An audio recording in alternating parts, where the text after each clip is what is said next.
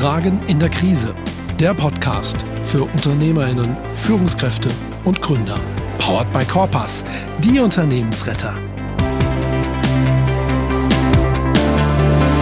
Herzlich willkommen zu einer neuen Episode Fragen in der Krise. Und wenn ich sage, ich habe heute einen ganz besonderen Gast, dann ist es heute wirklich wortwörtlich. Ich habe den ersten Gast mit einem Künstlernamen. Und deshalb begrüße ich jetzt gleich bei mir Thorsten Opphaus. Thorsten Opphaus ist in Szene Magier und das seit 2006 und sein Künstlername als Magier ist Abraxas. Er ist seit 25 Jahren auf der Bühne, hat ursprünglich mal Physik studiert und er ist hauptberuflicher Berufszauberer. Er hat einen ganz großen Businessbezug, das heißt, seine Magie hat von Anfang an immer im Kontext von Storytelling gestanden und ist deshalb auch jemand, der ganz häufig für ganz spezielle Events zum Einsatz kommt. Seit September 2020 ist er auch TubeHouse und TubeHouse, da ist Thorsten YouTube-Experte und Webvideoproduzent für authentische und unterhaltsame Videos, für mehr Umsatz und mehr Kunden. Und ich finde, das alleine reicht schon, um genug Interesse zu wecken für diesen Podcast. Ich freue mich heute, dass er hier ist, in wenigen Sekunden bei uns. Menschen sind nicht extrovertiert oder introvertiert. Es gibt keine introvertierten Menschen.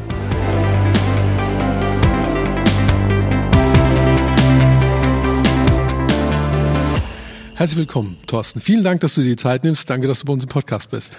Gerne, Dirk.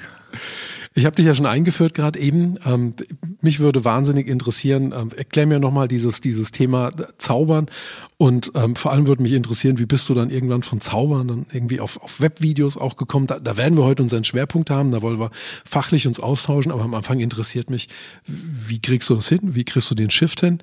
Und ähm, erzähl mir ein bisschen was über das Zaubern, weil ich, ich liebe es einfach. Da hast du was mit mir gemein. Ähm, ich bin aber zum Zaubern gekommen wie die Jungfrau zum Kinde, weil ich war nie so einer, ey, ich muss zaubern lernen, das ist cool. Sondern in der Schule war ich in der Jongliergruppe und habe dort einen Zauberer kennengelernt. Und der meinte irgendwann, hier, sag mal, Thorsten, ich habe nächste Woche einen Auftritt, den kann ich nicht machen. Den musst du machen. Ja, wieso ich? Bin ich so weit beim Jonglieren? Ja, und du musst auch noch zaubern können. Hier hast du ein Buch das war so ein geheimes Buch ohne ISBN-Nummer und er meinte, such dir fünf Kunststücke raus und mach für mich den Auftritt und die Sache ist geritzt. Der Auftritt war eine halbe Stunde sehr schön, sollte aber eine ganze Stunde dauern. Ich war also, kennst du das, ne, wenn du so was vorträgst und willst, dass es fertig wird, dann gibt's immer Gas. Bei den Proben hat die Show noch eine Stunde gedauert. Im Live-Tempo war es nach einer halben Stunde durch. Und dann ähm, gingen dem Zauberer halt die Zaubersachen aus und das haben die gemerkt und dann liegen so, fliegen so Luftballons durch die Gegend und das Kinderpublikum vor mir, damit hat sie mich angefangen, meinte dann irgendwann einer, kannst du den Ballon da runter zaubern? Und da habe ich gesagt, nee, laut ins Mikrofon und so schnell habe ich 100 Kinder noch nie verschwinden sehen. da war der Auftritt wirklich da war beendet. der Auftritt beendet. Ich bin abgehauen und vor dem Tor hat dann die Leitung, das war ein Kindergarten und Sommerfest, gemeint, äh, wollen Sie Ihre Gage nicht mitbringen, mitnehmen? Und ich habe gesagt, ja, okay, wenn es sein muss. Habe ich die denn verdient? Das war noch nicht drin bei mir. Das war einfach nur so, okay, gut, wenn es sein muss, nehme ich sie. Äh, ich will weg. Was für eine schöne Geschichte, wie man zum Zaubern kommt, ne? Ja, das war aber auch der grundlegende Stein für mich, was die Zauberkunst für mich bedeutet. Für viele ist es was zeigen, Fingerfertigkeit.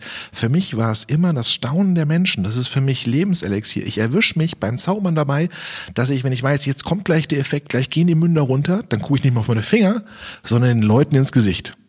Oh, wie schön. Lebenselixier für mich. Damit, das macht dich eigentlich zum Bühnenmensch, oder? Ah, absolut. Okay, ich bin als Löwe geboren, im Aszendenten Löwen und im Chinesischen bin ich der Drache, also das Pendant. Ich bin eine Rampensau per, per Geburt. Und äh, letztendlich ist es für mich das Schönste, was man tun kann. Im Mittelpunkt stehen und Leute begeistern. Und dann war es immer bei mir etwas, und das geht jetzt in die Richtung in Szene Magie. Ich wollte immer mehr als nur einfach Unterhaltung verbreiten. Ich wollte eine Geschichte dazu erzählen. Ich wollte die Leute teilhaben lassen an meinem Leben. Das war am Anfang das Credo. Und irgendwann wurde ich angesprochen von einem Unternehmer, der gemeint hat, hier, so, ich muss mich präsentieren, aber kein, also ich bin nicht der Mensch dafür. Kannst du das nicht? Du kennst mich doch. Zauber doch einfach mein Unternehmen in die Köpfe der Leute. Und da hat es Klick gemacht und seitdem gebe ich Dingen mit Zauberkunst Bedeutung. Das kann ein Produkt sein auf einer Messe, das kann die Philosophie, die Werte einer Firma auf einer VIP-Kundenveranstaltung sein, es kann aber auch die Liebesgeschichte eines Brautpaars auf deren Hochzeit sein. Und ich glaube, das ist zwar die gleiche Technik, ja, es ist gediegener und tragender, Aber es hat den, den wahnsinnigen Impact, dass ich höre, hey, die Hochzeit von zwölf, von zwölf Jahren, hey, die Leute reden immer noch darüber. Und die Gespräche sind danach entstanden, ähm, war das wirklich so? Und die Geschichte kann ich gar nicht glauben. Das ist einfach herrlich. Dafür, dafür lebe ich. Jetzt könnte ich heucheln, dass ich das noch nie gesehen habe, aber jetzt, wir, wir kennen uns ja schon eine Weile. Ich habe das ja schon gesehen, wie du das in solchen Veranstaltungen machst. Und es ist ja wirklich großes Kino. Ne? Die Leute kleben dir an den Lippen, ne? die Augen sind auf dich gerichtet. Und dann schaffst du das, Stories zu verknüpfen mit dem, was du da tust. Und irgendwie ist dann sogar die, die, die Aktion, die du tust und das, was du sagst, ergibt am Ende dann noch einen Sinn. Aber wenn ich es richtig verstanden habe in unserem Vorgespräch, das ist ja auch eine Technik. Ne? Also du, du, du machst es ja nicht nur, um zu entertainen, hast du ja gerade gesagt, ist die Story wichtig, aber es hat ja fast schon eigentlich auch noch einen didaktischen Charakter, weil wenn Menschen verzaubert werden, dann können sie irgendwas besonders gut. Ne? Ja, also äh, der, der Hintergrund ist, dass das Staunen als extreme Situation im Gehirn dafür sorgt, dass Dinge an anderer Stelle verankert werden, wie wenn ich es einfach nur als Vortrag höre.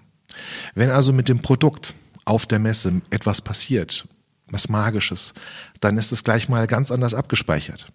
Ähm, es ist aber auch die, die äh, Psychologie dahinter zu wissen, wie sorge ich dafür, dass ein Produkt, ein Unique Selling Proposition wird es immer so schön genannt. Also was habe ich als Kunde davon, dass ich das auf einen einfachen Punkt runterbreche. Dass halt die Leute einfach wissen, das ist das, also ein komplexes Produkt in irgendeiner Weise, das ist das eine, was für mich wichtig ist. Und da hilft mir lustigerweise die Physik. Denn ich habe mal Physik studiert, bis mir das Zaubern dazwischen kam. Und da lernt man ja, dass man eine komplexe Situation, damit sie rechenbar wird, auf eine einfache Art und Weise runterskaliert. Mhm. Also stell dir einfach vor, du lässt was fallen. Schwerkraft. Da wirken aber auch jetzt noch Kräfte, die Areolo, Areol, Areo, also diese Erdrotationskraft für die Leute, die einfach, ähm, aber auch der Windwiderstand oder der Luftwiderstand. Und das muss ich alles eliminieren, damit ich einfach nur den Fall beschreiben kann und rechnen kann. Und genau die gleiche Technik ist es, ein Produkt zu analysieren zu gucken, was hat der Kunde davon und daraus dann eine Zaubershow zu kreieren, die bei den Leuten in Erinnerung bleibt und Bedeutung verströmt. Das heißt, also wenn ich wenn ich es richtig verstehe, ähm, das heißt also, es ist jetzt nicht so, dass du sagst, ich habe da so mein Standardprogramm, ich mache da meine 20 Kunststücke, packe das noch mit einer gewissen Betonung drauf, sondern du versuchst dann Elemente auch zu entwickeln oder so zu machen, dass die quasi eigentlich einmalig, also wie sagt man da, ähm, ja, doch, einmalig ist das beste Wort, einmalig. das mir einfällt. Also ein, ein, absolut unique sind im Prinzip. Genau. Ist das richtig? Also ich habe natürlich ein, eine Toolbox aus Zauberkunststücken, bei denen ich leicht einen Prozess oder eine, einen Vorteil eines Produktes darstellen kann. Aber äh, ich gehe auch her und überlege mir, was kann ich mit dem Produkt selbst jetzt zaubern? Also ich habe schon Glasfaserkabelnetzwerke verzaubert, live in der Hand. Ich habe aus Asche schon einen Diamanten gepresst für einen äh, Kunden, der halt äh, Bestatter ist und auf so einer großen Messe äh, präsentiert hat. Das heißt, ich gehe da ganz individuell ran und sage, was kann ich tun, damit das bestmögliche Ergebnis nachher rauskommt. Okay. Äh, finde ich super interessant. Ähm, das ich, äh, wir müssen da mal wieder an einem gemeinsamen Termin arbeiten. Ähm, jetzt, jetzt weiß ich, du, du bist, also wir haben es ja auch gerade schon im, im Vortrag gehört, Berufszauberer heißt, ich habe mir das von dir erklären lassen, bedeutet, du lebst von deinem Beruf, du bist nicht irgendwie Nebenerwerbszauberer oder irgendwie huschst da über Kindergeburtstage, sondern für dich ist das ein ganz normaler Erwerb, es ist eine freiberufliche Tätigkeit, du bist quasi das, was andere Leute von Beruf Arzt sind, bist du vom Beruf Zauberer. Richtig, genau. Aber es gibt halt keinen äh, Diplom oder irgendwas, wo man dann Schrieb hat und es das heißt, so, jetzt kannst du davon leben. Sondern es geht einfach nur darum, kann ich davon meinen Lebensunterhalt bestreiten? Und das kann ich. Und ich muss keine Versicherung nebenbei her verkaufen. Und das ist für mich ein Berufszauberer. Also es gibt Kollegen, die auch das Niveau haben, aber die halt nebenbei was anderes machen. Und dann ist das für mich keine Berufszauberei mehr. Mhm, klar, na gut, kannst ja mal rotzfrech bei den Ehrlich Brothers in der ersten Reihe aufstehen und sagen, wo ist denn euer Diplom? wird ein kurzes die, Gespräch.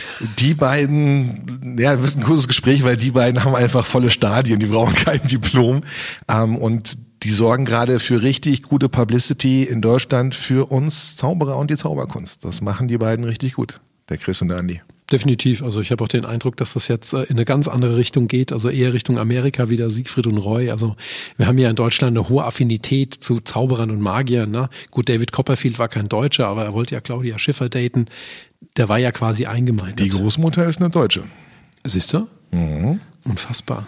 Ja. Warum ist das bei uns Deutschen? So sind nur wir Deutschen, sind wir, sind wir und die Amerikaner, sind wir die, die Bezaubervölker? Äh, die Amerikaner sind die amazing, okay. die dann ausflippen und die Deutschen sind einfach so die Ingenieurstypen, die halt einfach immer wissen wollen, wie, wie es funktioniert. Gemacht? Und wenn man aber immer so denkt, dann entwickelt man selbst vielleicht ein Fable dafür und hat die besten Möglichkeiten, Zauberkunststücke zu entwickeln. Nicht umsonst ist ein David Copperfield in Deutschland unterwegs und kauft Zauberkunststücke ein. Ach ja, die kann man kaufen. Ja, also wenn man groß genug ist, okay. dann sagt man einfach, hey, I'm David Copperfield and I want to buy your trick. Here's a lot of money, keep quiet. Richtig, genau. okay. So kann das laufen. Ich glaube, ich muss meine Karrierepläne nochmal überdenken. ähm, vielen Dank für den Einblick. Und jetzt ist ja ganz interessant, ich habe es gerade auch schon so ein bisschen versucht, auch durchblicken zu lassen. Du bist natürlich dann jemand, du brauchst ein Publikum. Ne? Also ich glaube jetzt... Äh, ja, ich stehe nicht zu Hause und sage, äh, wie ist das jetzt gegangen? Ich habe gerade so unfassbare viele, viele Bilder im Kopf. Ähm, was es da für Kunststücke geben könnte. Nee, äh, ich wollte auf was anderes hinaus. Ähm, äh, jeder Magier, jeder Künstler, jeder Bühnenmensch lebt von, von Menschen, die kommen. Und natürlich hat es auch was mit Gage zu tun. Die Menschen bezahlen natürlich nur, wenn ihnen auch was geboten wird. Und wir hatten ja vor kurzem eine Zeit, in der das nicht so gut möglich war. Und ich glaube, das war auch für dich eine sehr einschneidende Zeit. Äh, einschneidend ist jetzt echt diplomatisch ausgedrückt. Also die äh, Märzwoche 2020, da war ich kurz davor, auf die Brücke zu gehen und zu sagen, gut, tschüss. Also da hast du in drei Tagen zwölf Absagen und ähm, hoffst natürlich, in ein paar Monaten ist es durch, diskutierst mit Kunden, die du langfristig hast, wollen sie vielleicht nicht nochmal drüber nachdenken und erst in zwei Monaten absagen, statt jetzt schon. Das war eine harte Zeit. Und ähm, ich habe ja zusätzlich noch das Business als Stimmtrainer, der ich bin, ähm, ausgebildet damals 2011, weil ich immer wissen wollte, wie es geht und war beim Zaubertraining dabei. Und der Trainer vom Broadway, Edwin Bordeaux, der leider letztes Jahr im Februar verstorben ist, bekannt aus Filmen aus den 50er, 60er und 70er Jahren, der hat dann gesagt immer, Thorsten, wenn du es wissen willst, ich habe noch eine Woche, dann bilde ich dich zum Stimmtrainer aus. Und irgendwann habe ich gesagt, okay, das machen wir. Und dadurch hatte ich also sowohl die Auftritte als auch 30 Prozent meines Umsatzes bestritt ich damit, Leuten zu zeigen, wie sich Publikum auf der Bühne präsentieren können. Beides, wupp, März 2020, Absage, Absage, Absage. Und da musste ich mich erstmal berappeln. Ich glaube, es hat eine Woche gedauert, wo ich Frust geschoben habe. Und dann habe ich überlegt, was kannst du denn jetzt machen? Was ist denn deine Mission, deine Berufung auf der Erde? Und da habe ich mich auf das zurückbesonnen, warum ich Zauberkunst so toll finde. Das Staunen und das Geschenk dieses Staunens. Und meine erste Intention war zu sagen, da gibt es so viele Menschen da draußen, die am Leiden sind, schenkt denen schöne Momente. Also bin ich hergegangen, habe mich aufs Streamen, also ich habe einen YouTube-Kanal seit 2019, habe gesagt, okay, ab sofort streamst du jetzt hier über den YouTube-Kanal eine Zaubershow. Das machst du einmal die Woche oder einmal alle zwei Wochen. Die Familie hat's gehasst, weil ich habe das Wohnzimmer komplett umgebaut. Streaming aufgebaut, zwei Kameras, Hintergrund und meine Familie musste natürlich auf dem Sofa davor sitzen, weil ich brauchte irgendjemand mit ein bisschen Feedback, ein bisschen Resonanz. Und dann habe ich sechs Online-Zaubershows gestreamt. Bei der vierten hatte ich dann die Überlegung, naja, wenn du dann weitermachst, die Leute haben das dann als, als wiederkehrendes Event und dann nimmst du halt irgendwie, keine Ahnung, fünf Euro da pro Teilnehmer. Aber das Geld sitzt halt bei den Leuten halt nicht locker genug in so einer Krise. Mhm. Ähm, die andere Alternative, die ich gemacht habe, war, dass ich Grußbotschaften videotechnisch aufgezeichnet habe, ganz individuell für einen Geburtstag, für einen 25. Hochzeitstag oder ähnliches. Aber auch das, als ich normale Preise verlangen wollte, hatte einfach keiner mehr gebucht, weil ich musste mindestens 80 Euro für sowas nehmen, drei, vier Minuten. Und das war einfach zu dem Zeitpunkt nicht drin. Aber, und das ist eine Fähigkeit, die ich habe und ich glaube, die jedem in der Krise hilft, ist offen zu sein für Neues. Sich nie hinzustellen, zu sagen, nee, das mache ich nicht, da habe ich keinen Bock drauf. Und dann traf es sich, dass ich äh, Anschluss gesucht habe, wie ich das schon seit 13 Jahren vor Corona gemacht habe, nämlich als Netzwerker, der es einfach liebt, Menschen kennenzulernen, die Geschichten dahinter kennenzulernen, noch Leute miteinander in Verbindung zu bringen, zu sagen, hey, Mensch, wenn du den nicht kennst, dann solltest du ihn kennenlernen, weil der kann das und das für dich tun. Also bin ich zu Xing Frankfurt. Also für die, die Xing nicht kennen. Nicht mehr. Nicht mehr. Diese Business-Plattform hat ähm, regionale Chefs, Ambassadore und einen, den ich schon ewig kenne, den Kai Lied, der hat dann einfach jeden Abend ein Online-Meeting so als Afterwork gemacht. Und da bin ich einfach mal hin. Und die haben auch immer so einen Impulsvortrag gehabt, 20 Minuten, und da meinte irgendjemand, ey, du hast doch einen YouTube-Kanal. Ja. Ey, sag mal, wie macht man das? Oh, kann ich euch zeigen. Und dann habe ich halt so einen 20-minütigen Vortrag gehalten, dann bin ich eine halbe Stunde mit La Löcher, äh, mit Löchern gefragt worden, für Fragen gelöchert worden, bis dann der Kai gesagt hat, hier, cut, cut, cut, wir wollen noch netzwerken. Der Thorsten macht einen Workshop, dann könnt ihr euren Kanal einrichten, Gutes. Den Workshop habe ich dann im Juni 2020 gemacht. Der war ausverkauft. Und am Ende, nach diesen zweieinhalb Stunden, meinte halt einer dann so im Feedback in der Runde, äh, das ist total toll, YouTube. Ähm, krasser Workshop, richtig gut. Aber es, wir, wir machen das nicht. Hä, wieso? Naja, das machst du für uns, Thorsten. Hä, wieso ich? Naja, du filmst dich, du hast einen YouTube-Kanal, du lädst deine Videos, suchst, du machst das alles für dich. Lass uns drüber sprechen, was wir zahlen müssen, damit du das für uns machst. Okay, gut. Hier hätte ich sagen können, nee, mache ich nicht. Ich will weiter zaubern was für eine Verantwortung könnte das sein, jetzt einen YouTube-Kanal für ein Unternehmen zu übernehmen und in einem Jahr sagen zu müssen, du, ich mache nicht mehr weiter. Aber ich habe mich darauf eingelassen. Wir haben darüber gesprochen und dann habe ich jetzt bis heute diesen Kunden und weitere gewonnen. Weil es einfach sich rumgesprochen hat, weil einfach Leute gesagt haben, hey, YouTube ist jetzt gerade wirklich wichtig. Ich kann nicht mehr in den Kontakt mit Menschen treten. Die Leute gucken sich Videos an. Videos sind einfach vertrauensweckender als Texte, die irgendein Ghostwriter geschrieben hat oder Bilder, die gefotoshoppt sind. Wenn ich jemanden im Video sehe, dann ist die Chance super groß, dass ich den genau so, wenn er mir gegenüber sitzt, ihn auch erlebe. Und deswegen ist es für viele Unternehmen dann zu dem Zeitpunkt super interessant geworden. Und deswegen bin ich heute YouTube-Experte, Web-Videoproduzent und sorge dafür, dass einfach authentische und sympathische Videos von Unternehmen für einfach mehr Umsatz und Kunden sorgen. Hi. Du interessierst dich für mehr Sichtbarkeit und Reichweite dank authentischer Videos für dich und dein Unternehmen? Dann habe ich einen hervorragenden Tipp für dich. Vom 6. bis zum 10. März 2023 findet ein absolut einmaliges Informationsangebot statt.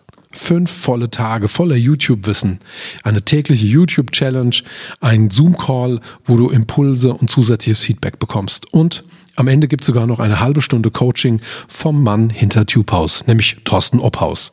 Und der zeigt dir, wie du dich selber im Bereich YouTube perfekt vermarkten kannst. Wenn dich das interessiert und du dir ein Bild machen möchtest, dann solltest du 57 Euro netto zur Hand haben und kannst dich gerne ab dem 13.02.2023 auf der Webseite www.tubehouse.de informieren. Tubehouse schreibt sich wie das englische Tube und das deutsche Haus. Viel Spaß!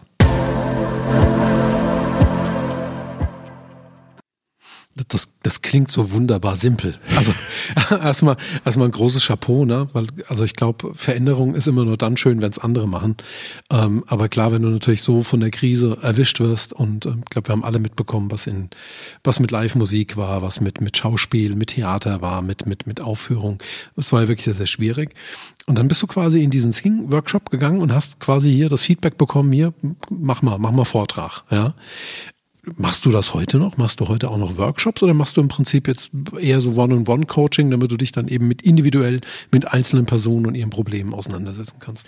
Also ja, ich mache noch Vorträge. Ähm, witzigerweise habe ich ein das große Glück gehabt, dass ich das RKW Hessen schon kannte. Wer das RKW Hessen nicht kennt. Strukturierungskuratorium der Wirtschaft. Ah, der, der weiß das natürlich. Wie sollte er es auch anders wissen? Ne? Also, ähm, aber was machen die? Kurz gesagt, die fördern beziehungsweise sie fördern nicht, sondern sie haben sich damit auseinandergesetzt, wo gibt es Geld, das Unternehmen nutzen können, um für ein neues Design, für eine Digitalisierung, aber auch, ich habe einen Kunden, da wurden jetzt Tanks, ist eine Brauerei, da wurden jetzt Tanks gefördert vom übers RKW Hessen. Also es gibt so viele Möglichkeiten. Und ich hatte das schon mal genutzt als Zauberer, wie es darum ging, mein Stimmtraining auf die, auf die Spur zu kriegen. Und ich habe meine Kontakte dann wieder aufgefrischt und habe gesagt, hey, das ist die Situation. Und dann hatten die eine Perspektivberatungsmöglichkeit und ähm, deswegen ist das RKW Hessen oder ich bin ein Produkt des RKW Hessens. Und was man nicht weiß, das RKW Hessen hat auch Arbeitsgruppen. Es geht darum, einfach in den Bereichen Personalwesen, Persön äh, praktische Öffentlichkeitsarbeit dafür zu sorgen, dass Know-how verbreitet wird. Und äh, gerade heute, an dem Tag, an dem wir das aufzeichnen, habe ich heute Vormittag einen Kurzworkshop gehalten zum Thema Videoproduktion mit dem Handy.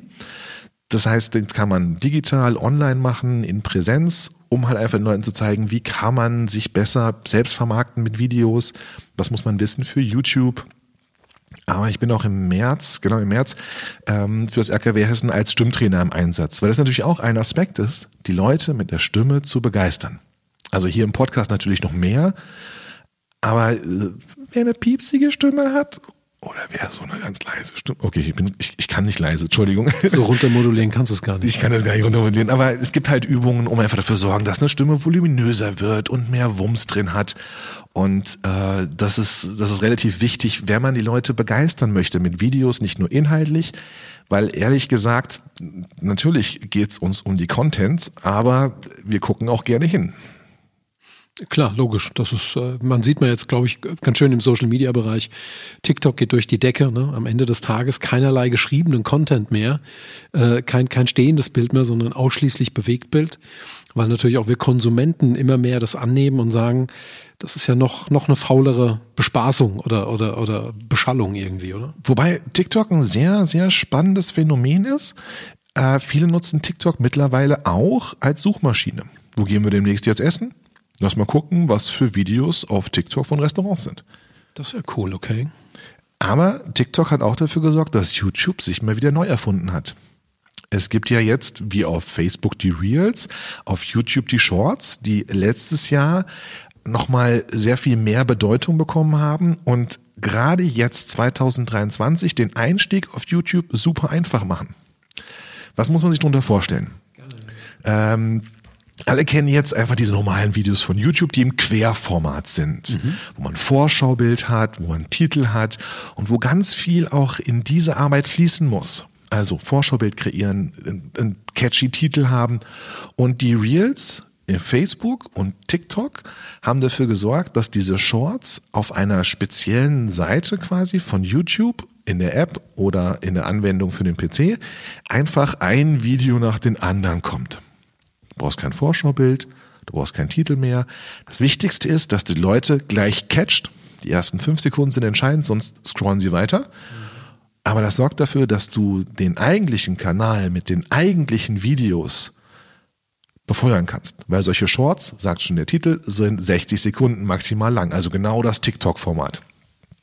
Bei dem besten Clown für sich selbst zu überarbeiten und verbinden, ganz normal. Ist schon immer so gewesen, dass gut geklaut immer, immer schöner ist wie, wie, wie schlecht selbst gemacht. Genau. Lassen Sie aber bei YouTube mal ganz kurz verharren. Ja. Jetzt will ich hier was erzählen.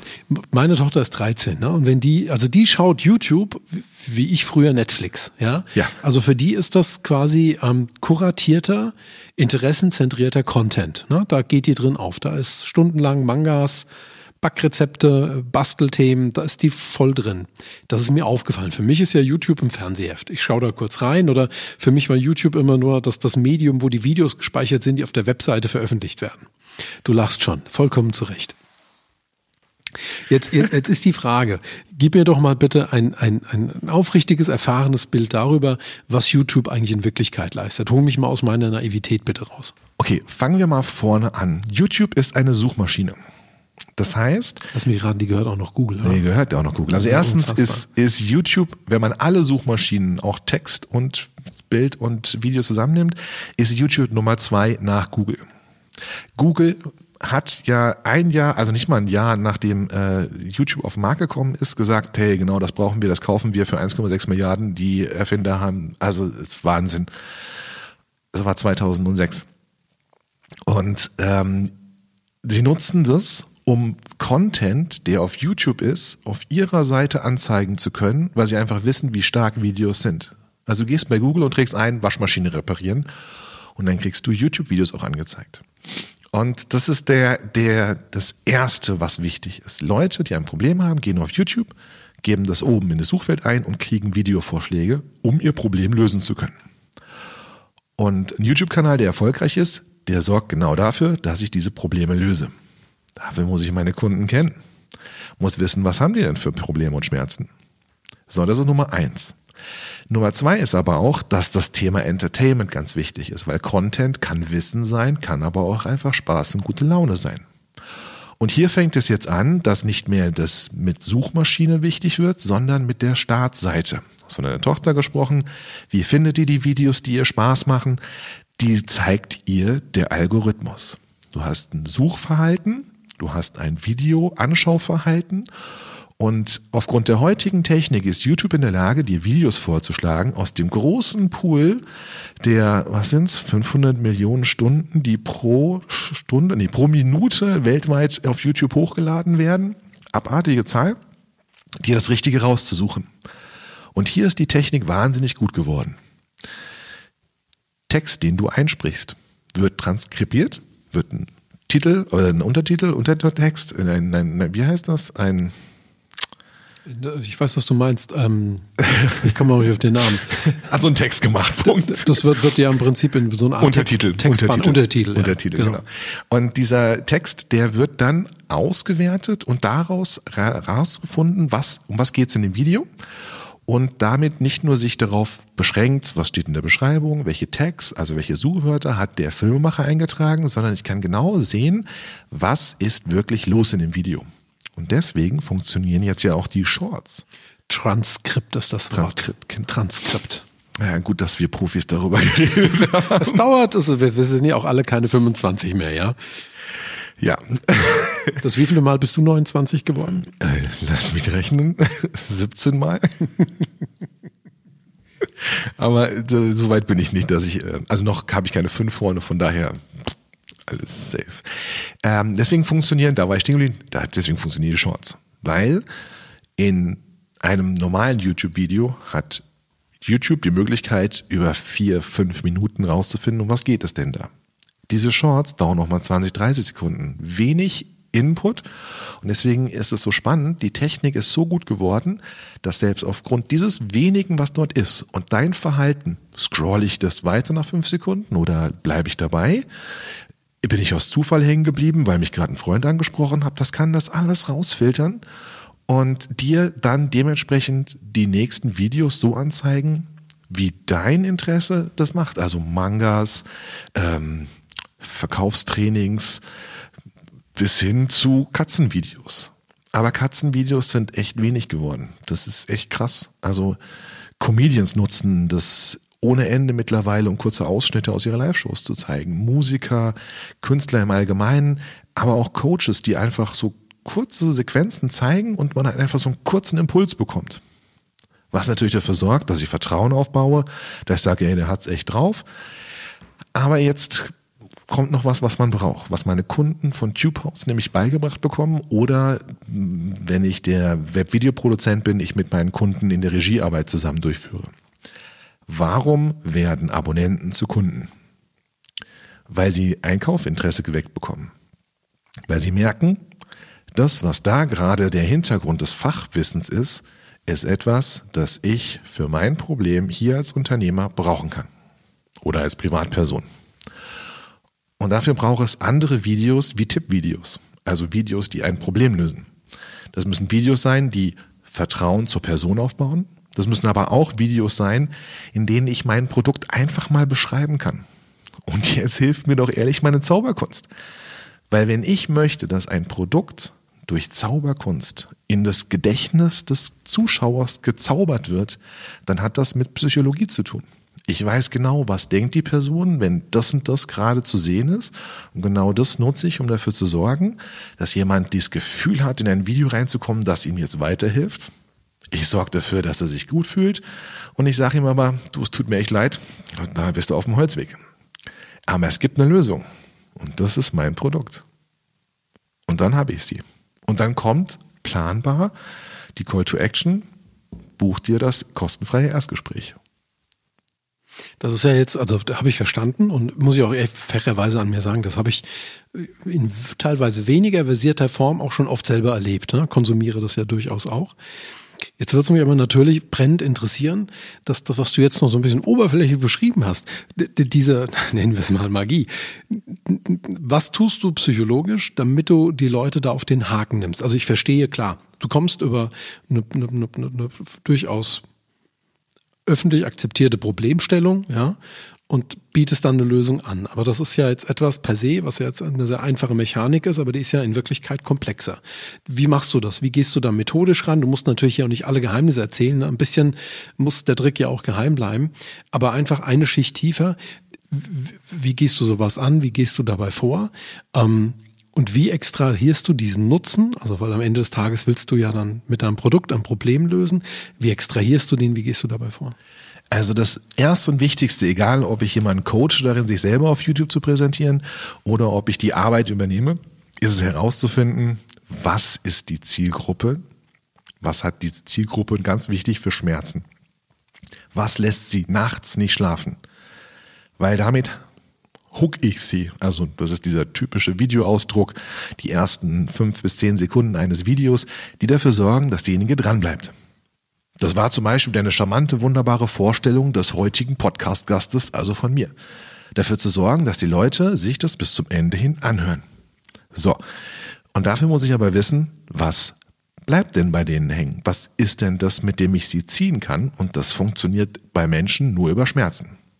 Wenn ich ihnen also versprechen kann, dass sie für ihren Schmerz eine Lösung bekommen im Video, dann schauen sie sich dieses Video an. Das ist Nummer eins. Kenne die Leute, die du ansprechen möchtest. Habe ich die Zielsetzung, einfach nur als YouTuber zu agieren? Fulltime-YouTuber leben von der Werbung, die dann eingeblendet wird. Die arbeiten dann noch mit Affiliate-Links und allen möglichen einfach werbebasierenden Maßnahmen. Dann ist es mir egal, was ich präsentiere im Video.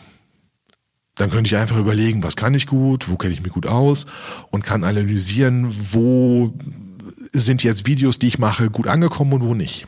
Wenn ich aber als Unternehmer arbeite, der sein Produkt oder seine Dienstleistung kaufen möchte, dann muss ich immer in dem Bereich bleiben, wo sich meine Zielgruppe, meine Kunden aufhalten. Die muss ich finden. Spielt keine, es ist nicht wie bei den anderen, wo es keine Rolle spielt, sondern ich muss genau wissen, was macht der, was will der und wie stelle ich ihn zufrieden. Und das ist der erste Schritt. Wenn ich das weiß, dann muss ich mir überlegen, was sorgt jetzt dafür, dass Vertrauen aufgebaut wird. Und was sorgt jetzt dafür, dass ich, ähm, dass ich dieses, wie beschreibe ich das jetzt, ohne zu viel zu verraten? Umschreib es. ich möchte dafür sorgen, dass der zukünftige Kunde sich einfach in mich als Person so ein bisschen verguckt. Mhm, okay. Es hat was mit Flirten zu tun, weil wir sind in einem also letztendlich ist alles People's Business, weil wir fahren ein tolles Auto, weil wir es toll finden. Unser Unterbewusstsein einfach Spaß daran hat. Die Ratio muss dann irgendwie erklären, der verbraucht wenig und der war auch gar nicht so teuer. Und es ist immer ein, ich spüre, ob ich mit der Person zusammenarbeiten möchte oder nicht. Und hier, ja, musst du Frage stellen? Das, ja, ich, in der Tat, meine, meine, meine Stirn runzelt sich. Ist das im Prinzip der gleiche Effekt, wie ich sage? Ich, es gibt bestimmte Moderatoren, denen ich gern zuschaue und andere sehe ich nicht so gern. Also habe ich da irgendwie einen Filter im Kopf, den ich nicht im Bewusstsein habe, sondern im Unterbewusstsein, wo ich sage, ach, ach dem könnte ich jetzt ewig zuhören. Und wenn er ein Telefonbuch vorlesen würde. Wirklich, ja? Ja, okay, genau so funktioniert das. Okay. Und, und diesen Stimulus nutzt du quasi. Ja, aber der hat mit was ganz Wichtigem zu tun. Viele Leute haben da draußen Angst, sich zu präsentieren. Allein schon Angst, überhaupt zu reden über das, was man als fachliches Wissen weitergeben würde. Aber Erfolg auf YouTube und anderen Videomarketing-Plattformen hat damit zu tun, dass ich mich öffne und erlebbar mache. Dass ich zeige, wie ich bin. Ist das die Überschrift Authentizität oder tiefergehende? Authentizität. Okay. Weil wenn das passiert, wird YouTube zum Wunschkundenfilter. Da gibt's Leute, die sagen, oh, was ein Depp. Der mit seinem Eintracht Frankfurt oder seinem Dreier BMW mag ich nicht. Und andere sagen, hey, genau meine Nase. und Ja, die okay. abonnieren. Und die Leute, die mich nicht mögen, die bleiben weg. Mit denen will ich aber auch nicht zusammenarbeiten. Weil wie wird die Zusammenarbeit mit jemandem, der mich nicht mag? Der dann plötzlich während der Zusammenarbeit erfährt, wie ich bin. Und irgendwann nach sechs Monaten sagt, du, wir passen nicht zusammen. Heißt das, wenn ich da schon wieder einhaken darf, heißt das, deine Empfehlung ist eigentlich im besten Sinne des Sinnes dessen, was du selber bist, zu polarisieren? Also Ja. sei die, also ich jetzt mit meinen Worten, sei die polarisierendste Version deiner selbst? du musst immer noch die Erwartungen erfüllen können. Also sprich, wenn du dann denjenigen, der durch eine Suche zu dir auf den Kanal gekommen ist, Abonnent wurde und dann bucht das Erstgespräch und du sitzt mit dem zusammen, dann musst du das Gefühl haben, ey, den kenne ich schon ein halbes Jahr Leben lang. Der, also von den YouTube-Videos, der ist genau so. Dann funktioniert das. Das heißt, wenn ich jetzt hergehe und übertreibe mich selbst, bin ich wieder nicht authentisch. Aber ich sollte immer der sein, der ich auch im realen Leben bin und so viel wie es geht von mir preisgeben, damit die Leute einfach merken, wer bin ich denn? Aber quasi Ecken und Kanten quasi nicht wegschmirgeln oder, oder, oder umschmeicheln. Wir sind Menschen. Sondern, sondern da einfach sagen, das ist mein Instrument, um zu, zu trennen, ne? Also den, den, den Filter, den du genannt hast, ne? So, ja, wer das nicht will, Genau. gut, der hat das halt nicht, ne? Richtig, genau. Wir sind Menschen, wir haben Fehler, wir haben, wir haben Begehrlichkeiten und wenn ich die jetzt weg, also ich, wir haben ja einen Podcast und das äh, so für die Zuhörer, äh, es ist sehr angenehm hier, bisschen geschleimt. Ähm, es wird aber auch nichts rausgeschnitten, außer mal was Schlimmes oder so. Und das ist auch meine Empfehlung. Wenn du Fehler machst im Video, lass den drin. Ja, ja. Ich habe mal, ich habe mal in dem Video versucht zu sagen, Twitter und Facebook in der anderen Reihenfolge und daraus wurde äh, t, äh, Fitter. Fitter. und sowas, sowas lässt man einfach drin. Sowas Das- das macht, macht sympathisch ja. Ja, und klar. Ähm, sorgt dafür, dass jemand einfach sagt, ey, dem höre ich gerne zu. Der haut auch mal einen Witz zwischendrin raus. Da passieren Dinge, die einfach schön sind. Das war ein Feedback auf meine Online-Zaubershows. Die besten Momente waren die, wo was schief gegangen ist. Ja, ich glaube, dann ist es halt auch wirklich ein Unikat dann immer, ne? Ja, dann, dann weiß man, es ist authentisch und nicht gefaked. Also es gibt, es gibt YouTuber, die können das richtig gut es aussehen lassen, als wäre es spontan aufgenommen. Und Gibt ähm, aber viele, die können es nicht, ne? Weil das ja. sind so Sachen, wo ich immer raus bin, ne? Also immer Ja. so gefakte Überraschung, so, oh, oh, oh je, ja. Ne? Also ganz schlimm. Ja, aber das, darauf reagiert auch die Community total allergisch. Ähm, es gab eine, die so ähm, ihren Problemen als pubertierendes kleines Mädchen mit 15, 16 so preisgegeben hat und dann halt als Influencerin Produkte für diese Zielgruppe präsentiert hat. Bis nach anderthalb Jahren rauskommt, dass sie 24 Jahre alt ist und dass der Ort, wo das Ganze gesendet wird, ein Fernsehstudio ist. Und das war das Ende dieses YouTube-Kanals. Zerrissen in der Luft. Das kommt gar nicht gut an. Also, Erwartung erfüllen, sich öffnen, authentisch sein. Und hier kommt jetzt aber noch ein großes Problem. Gerade für die Leute, die das erste Mal vor der Kamera stehen, die sich vielleicht auch selber produzieren wollen, weil sie äh, das Budget nicht haben, jemanden dafür zu bezahlen und sagen, ich probiere das erstmal aus, die haben Schwierigkeiten vor der Kamera wirklich sie selbst zu sein, authentisch zu sein. Und ich habe es mir zur Aufgabe gemacht, der genau weiß, was es bedeutet, auf der Bühne rauszukommen und erstmal für Sympathie zu sorgen. Dafür gibt es Techniken und Mittel, um dafür zu sorgen, dass man sich wohlfühlt, dass man authentisch ist. Und das ist mit einer der Schritte, der dafür sorgt, rein technisch von der Videoproduktion. Wie sorge ich dafür, dass jemand so rüberkommt, wie er auch wirklich ist und nicht verkrampft und, und angespannt und nicht in die Kamera guckt und ähnliches. Ja. Ich finde das, finde das hochinteressant. Ich muss trotzdem nochmal für mich ganz kurz ein bisschen Recap machen. Also, Mach mal. ich habe, ja, ja, ich bin mir sicher, genau, ich verstehe. Also wir haben einmal das Thema, wir haben quasi Content Creator. Das sind Menschen, die machen Videos, um andere zu unterhalten. Ähm, da geht es darum, die wollen Geld damit verdienen, dass sie im Prinzip Werbung da drin bekommen und Werbegelder bekommen. Genau, richtig. Ja. Das ist Lager eins. Die glaube ich, die, die glaube ich, können wir auch, auch wieder zur Seite die legen. Schmeiß bitte auch raus, weil dafür musst du die absolute Rampensau sein. Du musst in der Lage sein, dich auf verschiedenen Plattformen eigentlich Seelen zu strippen, weil die Leute wollen dich als Person erleben, die wollen mitbekommen, wie du ins Bett gehst, in Anführungszeichen. Und du musst äh, auch offen sein für, in Anführungszeichen, ein bisschen Seelenverrat, weil du einfach ein Angebot bekommst, das und das zu präsentieren und dann machst du das für die Kohle. Und ein Punkt, den ich jetzt gerade noch sagen wollte, fällt mir nicht mehr ein dazu. Aber das heißt, Fulltime-YouTuber zu sein und dich halt einfach voll darauf zu versteifen.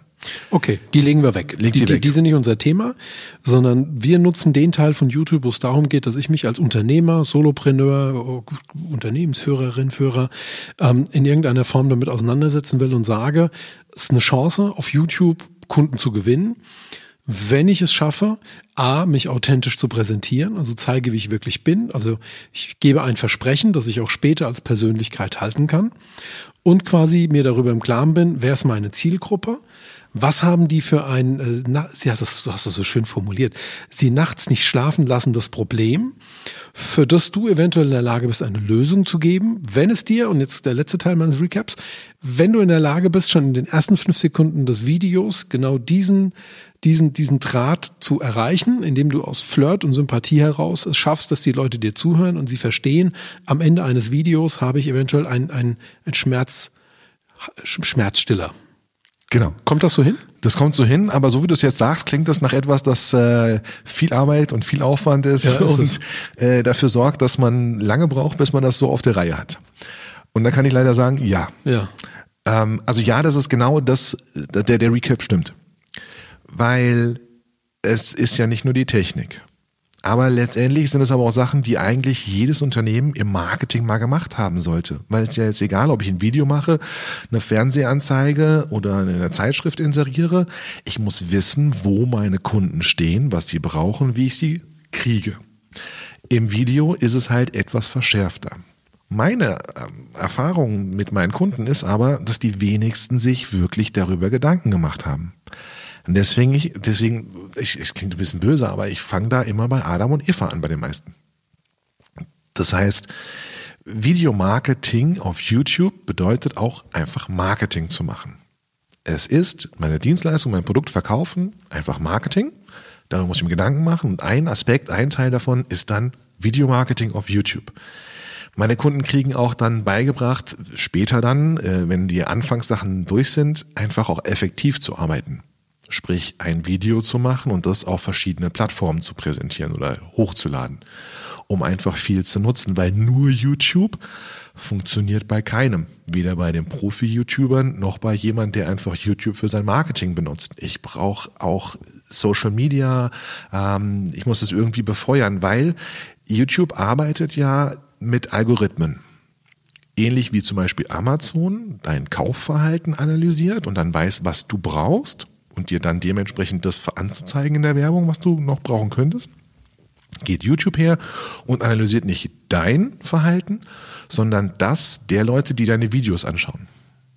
Und versucht damit ein Avatar zu bilden von Leuten, die deine Videos gucken könnten. Und bevor YouTube das Risiko eingeht, deine Videos zu verbreiten, brauchen sie eine Menge Daten. Konkret heißt das, dass deine Videos 1000 Views haben sollten innerhalb von 24 Stunden. Und das ist eine Menge Holz. Bis das erreicht ist, bist du derjenige, der für Traffic sorgt. Einrichten der Suchfunktion, also die richtigen Wörter in die Beschreibung, in die, Vor in die, in den Titel ähm, und in die Suchwörter, die du eingeben kannst, sodass dein Video bei den Suchen gefunden wird. Also nur ganz kurz, sorry, ich will dich nicht unterbrechen. Das Unterbrech ist jetzt ein ganz wichtiger Punkt. Lass mich so mal ins Bild überführen. Das heißt, wenn ich jetzt, also ne, wenn YouTube quasi Foodora und Foodist und wie sie alle heißen wären, wäre, dann müsste ich als Pizzabäcker erstmal 1000 Pizzas selber ausliefern, bis das erste Mal Foodora an meiner Tür klingelt und sagt, pass mal auf, gib die Pizza her, wir machen das jetzt für dich. Äh, schlimmer an 1000 Kunden eine Pizza geliefert haben innerhalb von, 24, Stunden. Unfassbar, okay. Das heißt also, bis, bis dahin muss ich durch Netzwerk, also Social Media, Facebook, Instagram, LinkedIn, was ich alles so habe an, an, an Kanälen, ähm, muss ich quasi eigene Zuschauer ähm, ak aktivieren, gewinnen, generieren. Und wenn ich hier quasi es schaffe, eine kritische Masse von eben 1000 Views zu generieren, dann fängt an YouTube mich für, für relevant, kann man das so sagen, für relevant nee, zu halten. relevant hält es dich schon vorher, aber Okay. dann steigst du durch die Decke. Ähm, also das, was ist das Ziel von YouTube? Das ist quasi so eine Art Hype, Ja, Hype-Radar. also es- man, man, man könnte das wirklich den Durchbruch nennen. Okay. Also das ist dann in den, in den, in den Zahlen zu sehen, dass du innerhalb von kurzer Zeit einfach mal 1000 bis 10.000 Mal mehr zu, äh, Zugriffe bekommst, als du vorher bekommen hast. Und auch dementsprechend die Abonnentenzahl äh, rapide steigt. Aber ich ziehe hier gleich den Zahn. Abonnentenzahl ist nicht gleich Erfolg auf YouTube. Also mein erster Kanal, den ich 2019 gegründet habe, erfolgreich präsentieren, hat nur 500 und ein paar zerquetschte Abonnenten. Zugriffszahlen, die sich weit, weit weg von dieser Grenze bewegen. Aber in der Zeit bis Corona habe ich zwölf Kunden dadurch gewonnen. Wunschkundenfilter, ich habe mich immer gegeben, wie ich bin. Jetzt ist es ein bisschen extremer gewesen, weil ich bin ja eine Bühnenperson. Wenn man das nicht weiß, dann sieht man meine Videos und denkt sich, was ist denn das für ein Kasper? Warum hampelt denn der so rum? Weil einfach meine Bewegungen vom Körper her für eine Videoaufnahme viel zu groß waren. Das ist mir heute als Profi-Videoproduzent einfach klar, aber damals war das einfach, ich mache einfach mal, was ich so denke. Die Leute, die verstanden haben, dass ich als Coach für die Bühne da bin, die haben mich abonniert, haben mich als Kunden äh, also gesucht und gefunden und die Leute, die es halt nicht verstanden haben, die sind weggeblieben. Das heißt, dieser Kanal war von vornherein von dem, was da ein Grundkonzept da war, nicht möglich groß zu werden, aber viele Kunden zu gewinnen. weil er im Prinzip spitz war, also was die Gesamtmenge betrifft, aber wiederum durch das Spitze, durch die, dieses Problemthema, dafür dann im, weil wenn man jetzt mal überlegt, 500 Abonnenten, 12 Kunden gewonnen, die Quote ist ja Bombe. Genau. Ähm, hat aber natürlich damit zu tun, dass, ähm, wie soll ich das ausdrücken? Wer sich damit nicht beschäftigt hat, wer dieses Schmerz nicht hatte, von der Bühne runter keine Aufmerksamkeit zu bekommen, was nun mal nicht so viele sind, dann hat der den Kanal nicht abonniert. Das ist ein extremes Beispiel für das Thema Wunschkundenfilter, funktioniert aber genau so bei allen anderen auch und deswegen sage ich, zeig dich, wie du bist. So, aber jetzt zurück zu den Zahlen und was du machen musst im Anfang.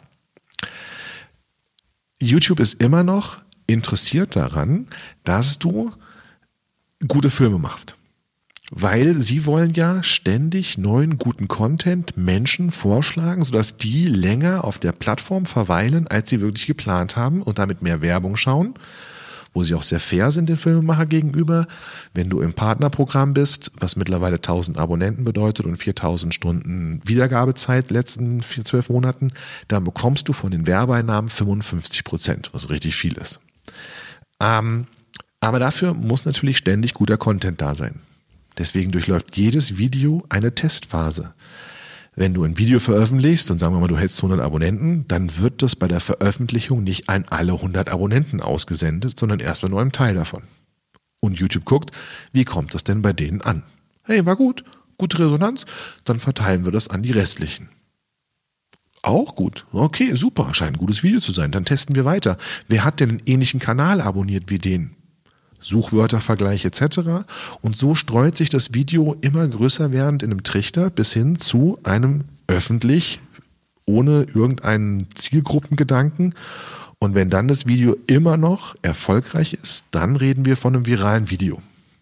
Das heißt, auch kleine Kanäle können mit Videos punkten, die letztendlich dann zwar nicht viral gehen und dann vielleicht, keine Ahnung, 500 Aufrufe haben, aber viele neue Abonnenten gewinnen, bevor diese Schwelle erreicht ist.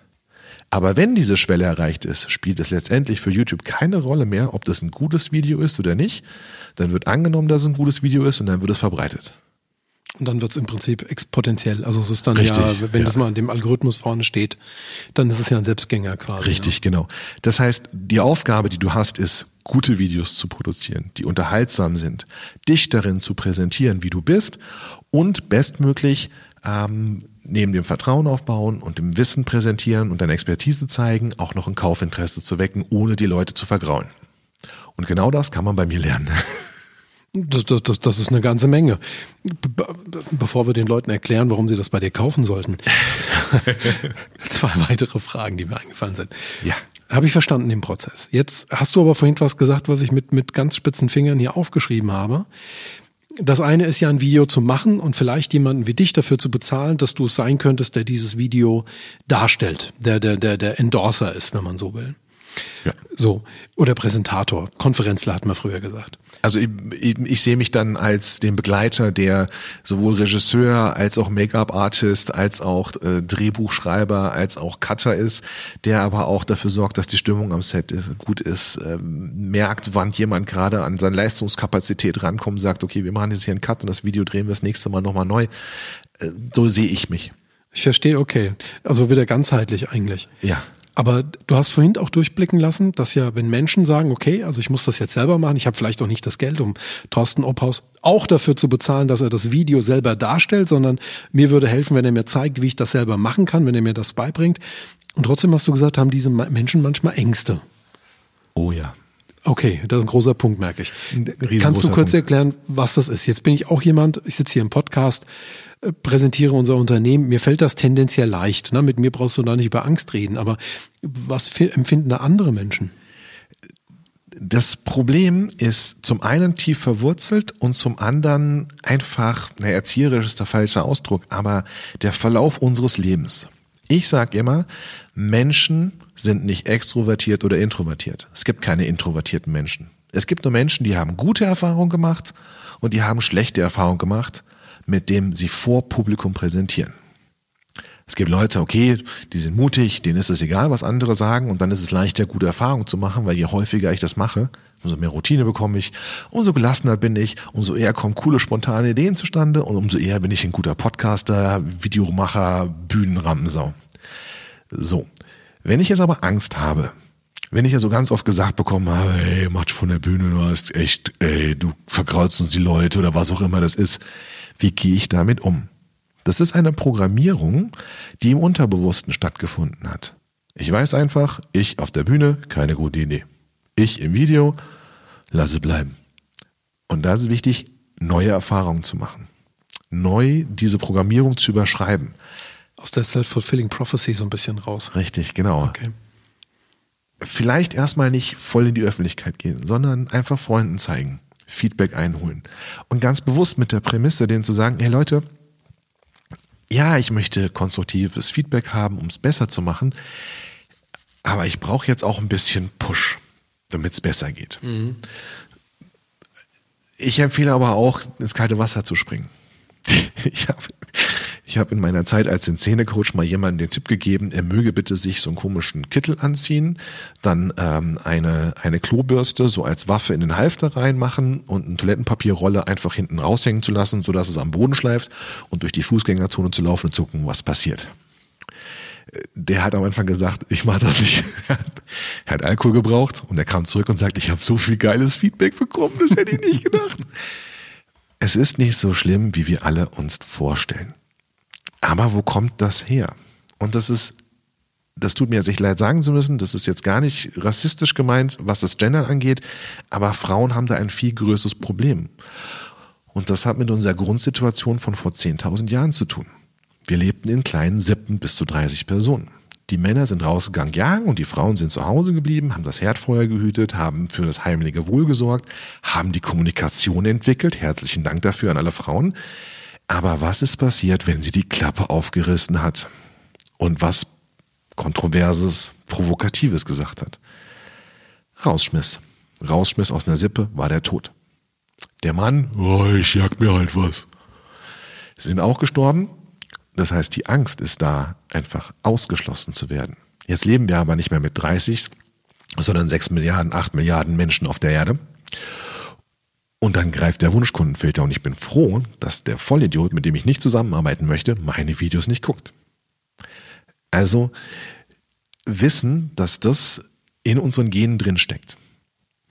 Diese Angst vor Provokation, vor sich Pfeilgeben einem Rausschmiss, der passiert heute nicht mehr. Sondern froh sein darüber, dass Dinge, die da draußen zu mir kommen, dadurch nicht zu mir kommen. Ich habe mal einen gehabt und das werden alle Unternehmer wissen, Elevator Pitch, wofür ist der da? Damit man weiß, was ich tue und wie ich dir helfen kann. Nein, der Erfinder vom Elevator Pitch hat gesagt, der ist dafür da, damit derjenige weiß, dass er bei mir falsch ist. So exakt wie es geht, so spitz wie es geht, den Elevator Pitch darstellen, sodass jeder, der nicht in meine Zielgruppe reinpasst, sofort weiß, er ist hier falsch. Und genauso ist es mit den Videos. Und ähm, wenn ich jetzt einfach mir dieses Wissen klar mache, dass das halt einfach eine Programmierung ist, die genetisch ist, die durch meinen Lebensablauf so passiert ist, ähm, dann sollte man sich auch folgendes Bild mal vorstellen. Und das ist meine Vision. Warum ich auch YouTube einfach so liebe. Wir präsentieren dort unser Wissen, das wir haben. Vielleicht nicht alles, weil wir wollen unsere Perlen für uns behalten. Und da ist meine Empfehlung, fünf Prozent zurückbehalten, damit man gebucht wird. Und zwar nicht fünf Prozent von jedem Art von Wissen, sondern fünf Prozent eines Bereichs. Wenn ich Wissen preisgebe, dann sage ich nicht nach 80 Prozent, so Edge Badge, hier kommt die Zahlengrenze und hier musst du jetzt bezahlen, damit du den Rest bekommst. Wenn ich also ein Wissen darstelle, dann voll geben, aber halt fünf Prozent, ich glaube, ich wissen alle, was ich meine damit. Aber wenn ich jetzt vorstelle, wir würden auch die, die Angst haben, sich in Videos zu präsentieren, unser Wissen preisgeben, wie viel Wissen plötzlich mehr vorhanden wäre und wie schöner unser Leben und einfacher unser Leben wäre, dann halte ich schon fast für einen Frevel, sich nicht vor die Kamera zu stellen und den Menschen da draußen das Wissen zu vermitteln. Jetzt finde ich, hast du vortrefflich Menschen mit, mit einer gewissen Kamerascheu oder mit vielleicht nicht so dem Zugang zur Öffentlichkeit äh, der, den Weg gewiesen. Aber trotzdem, jetzt hast du gerade gesagt, ich behalte fünf Prozent meines Wissens bei mir, ja, wenn ich sowas präsentiere.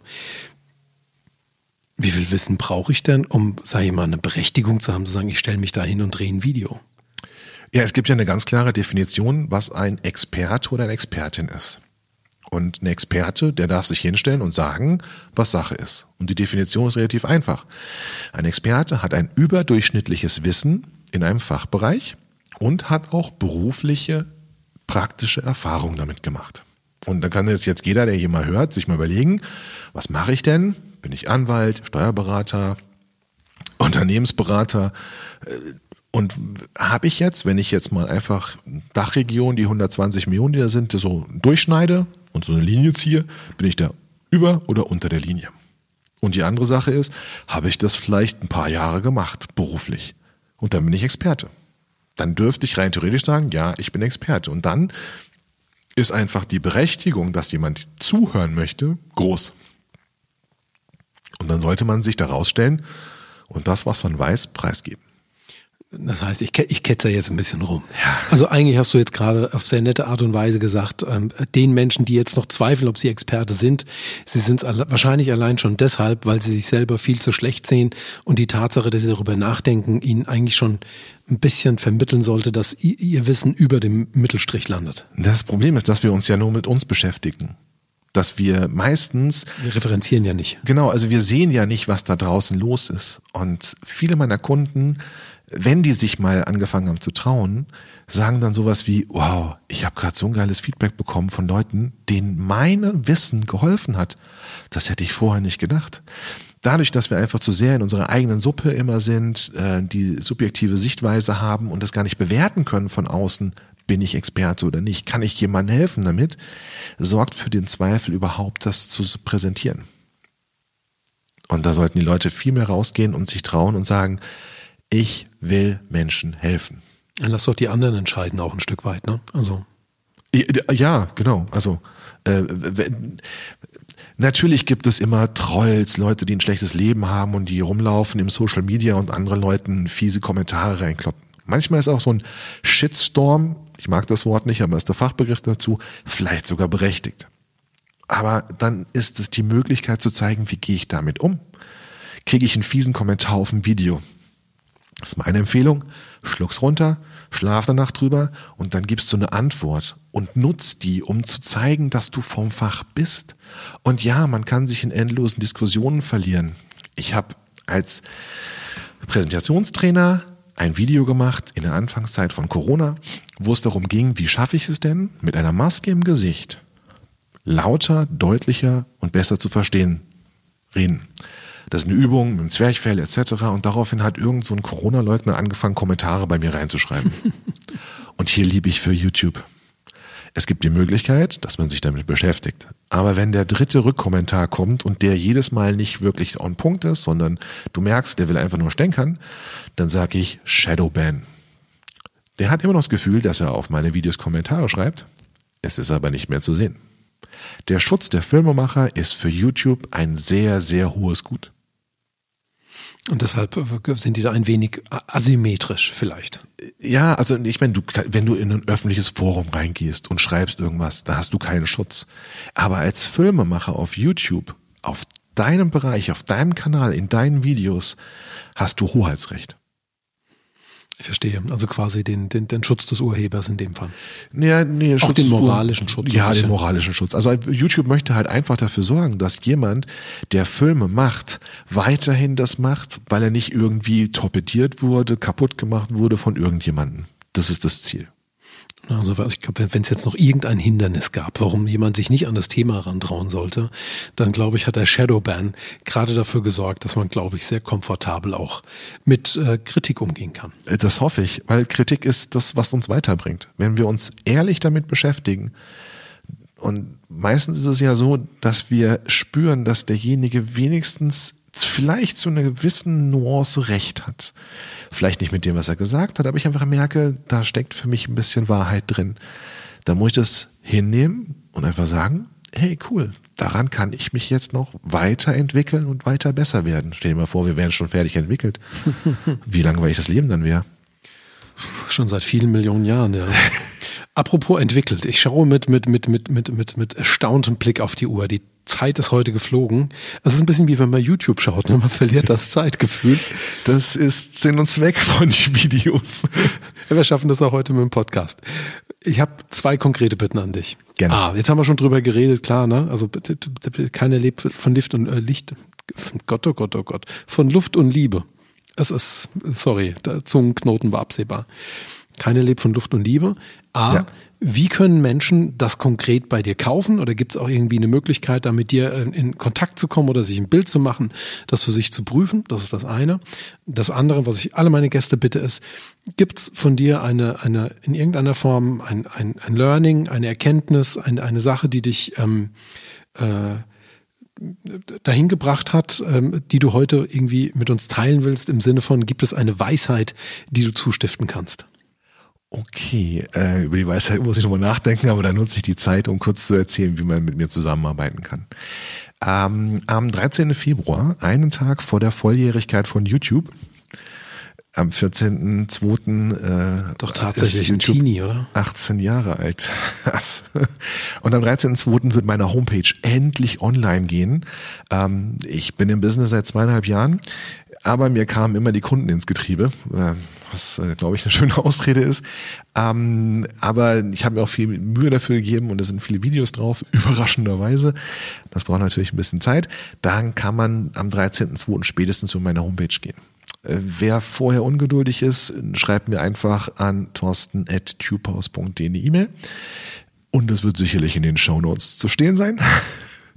Und ähm, darüber hinaus gibt es die Möglichkeit, mich und meine Arbeitsweise auch ein bisschen kennenzulernen. Vom 6. bis zum 10. März gibt es die YouTube-Erfolgswoche. Das ist letztendlich eine Fünf-Tages-Challenge, wo es morgens eine kurze Aufgabe gibt, jeden Tag.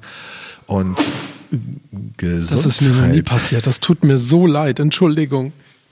Aber ich lasse es drin. Das ist alles menschlich. Finde ich richtig so. Ähm, sich präsentieren, wie man ist. Punkt. Ja, ich habe hab dich jetzt ich hab dir ein Bein gestellt. 6. bis 10.3. Genau, richtig.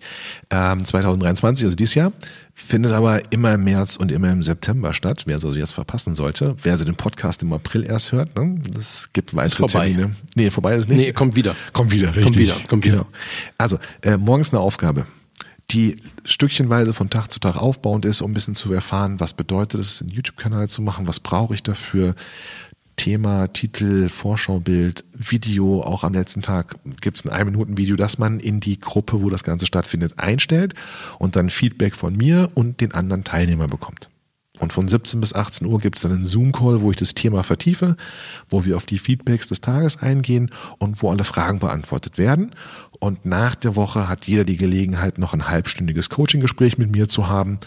Und das gibt's für 57 Euro netto zu kaufen. Und ja, äh, Punkt. Ich überlege gerade, äh, Link wird auch in den Shownotes dazu zu finden Selbstverständlich. sein. Selbstverständlich. Natürlich.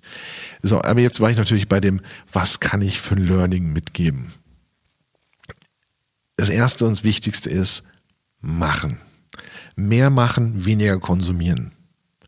Wer selbst in die Falle schon mal getreten ist, ein Video nach dem anderen zu schauen, weiß, wie mächtig Videos sind.